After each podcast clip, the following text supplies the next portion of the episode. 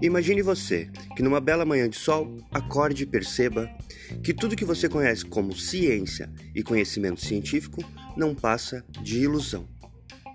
Que todas as coisas são realmente frutos de uma obra divina dos deuses.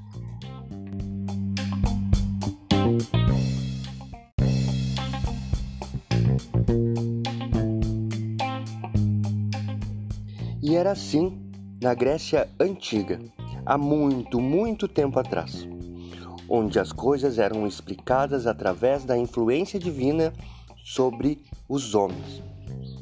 A chuva, o vento, as estações do ano e todos os fenômenos da natureza tinham uma explicação com base nos deuses.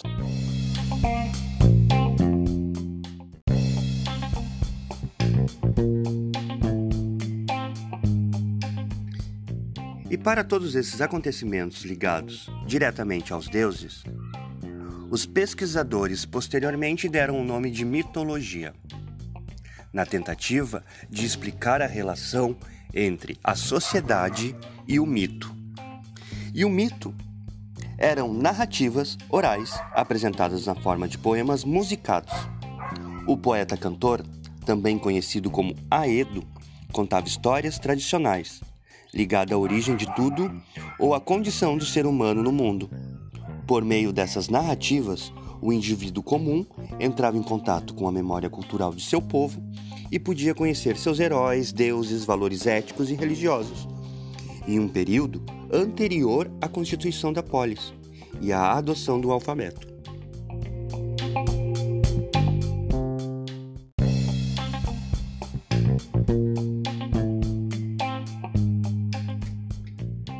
Além disso, com os mitos, procurava-se explicar o princípio do mundo e a formação do universo, a origem dos deuses e também os acontecimentos que afetavam os seres humanos.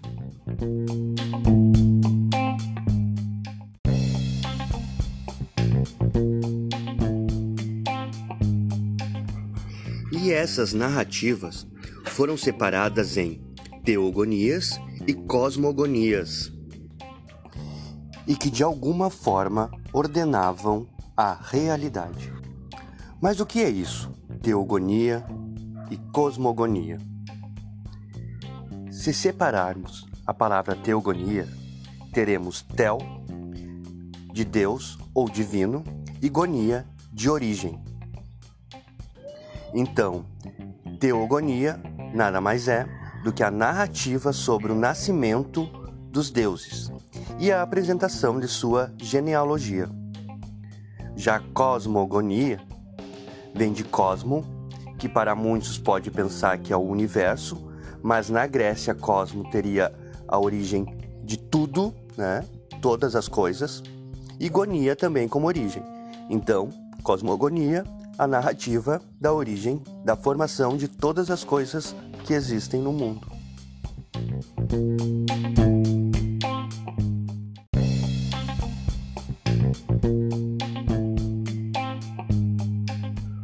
Outro ponto importante de se mencionar são a figura de Exildo e Homero, peças fundamentais na construção dessas narrativas. Exildo e as narrativas sobre as origens de todos os deuses, e Homero nas narrativas sobre as influências dos deuses na vida dos homens. Permanecerei sentado aqui, num vale do Olimpo, de onde possa contemplar a guerra, segundo a vontade de meu próprio coração. Vós, outros, ides e vos juntar aos troianos e aos aqueus, e dar a vossa ajuda a um ou a outro, segundo se inclinar o espírito de cada um de vós. Assim falou o filho de Cronos, e provocou incessante discórdia. Os deuses se partiram para a guerra, divergindo de opinião. Esta passagem é um exemplo da narrativa de Homero sobre a guerra de Troia, ou seja, a influência dos deuses sobre a vida dos humanos.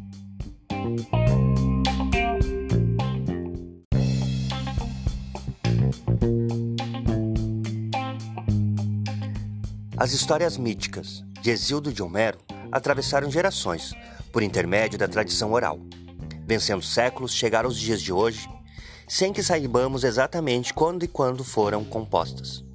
No caso de Líada, a Guerra de Troia, nem sequer estamos seguros de que seu autor realmente tenha existido.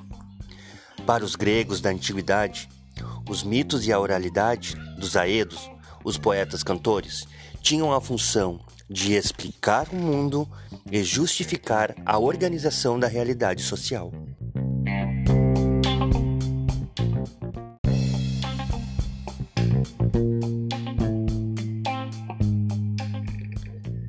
Mas essa forma mítica de explicar o mundo entrou em declínio com o desenvolvimento econômico e cultural das cidades-estados. Com a gradual consolidação da democracia grega, a intensificação das viagens comerciais e o consequente contato com outras culturas, o reaparecimento da escrita e a utilização da moeda, o mundo grego foi se transformando profundamente e o ser humano passou a, ocupar um lugar central na ordem das coisas. Diante dessa situação, foi necessário desenvolver outra forma de entender e de explicar os fenômenos e a sociedade.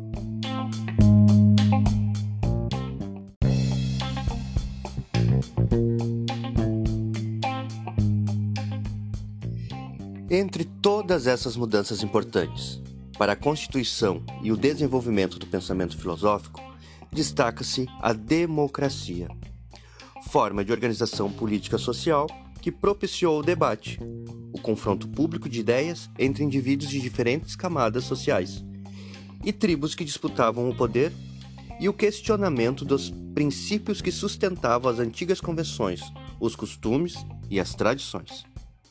A exposição de argumentos para defender ideias sobre os rumos da cidade e a elaboração escrita das leis estimularam o desenvolvimento do Logos. Mas o que vem a ser o Logos? Este termo grego é associado a muitos significados, entre os quais discurso, cálculo, pensamento, inteligência e razão. A democracia impulsionou o discurso racional sobre o indivíduo, a cidade e a natureza, ajudando a estabelecer as bases sobre as quais caminharia a filosofia.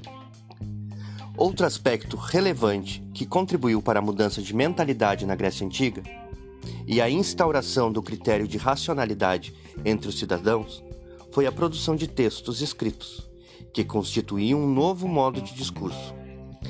A oralidade poética dos aedos, dos poetas cantores, eram baseada na tradição e provocava a simpatia ou a emoção do ouvinte. Já os textos escritos estabeleciam outra forma de comunicação. Não se tratava mais da narrativa emotiva dos acontecimentos passados, mas de uma explicação racional que poderia ser questionada por qualquer um que a analisasse. A possibilidade de voltar ao texto favoreceu uma reflexão crítica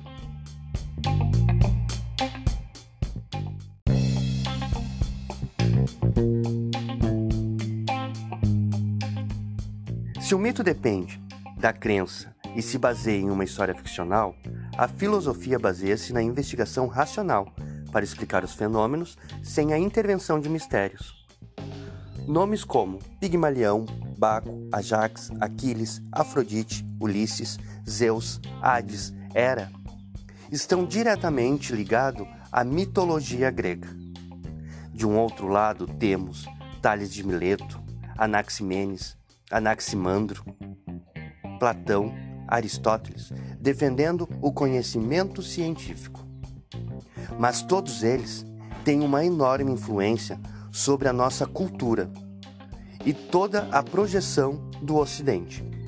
Exemplo disso são nomes como Boitatá, Saci Pererê, Salamanca do Jaral, Negrinho do Pastoreio, Lobisomem e o Bicho-Papão.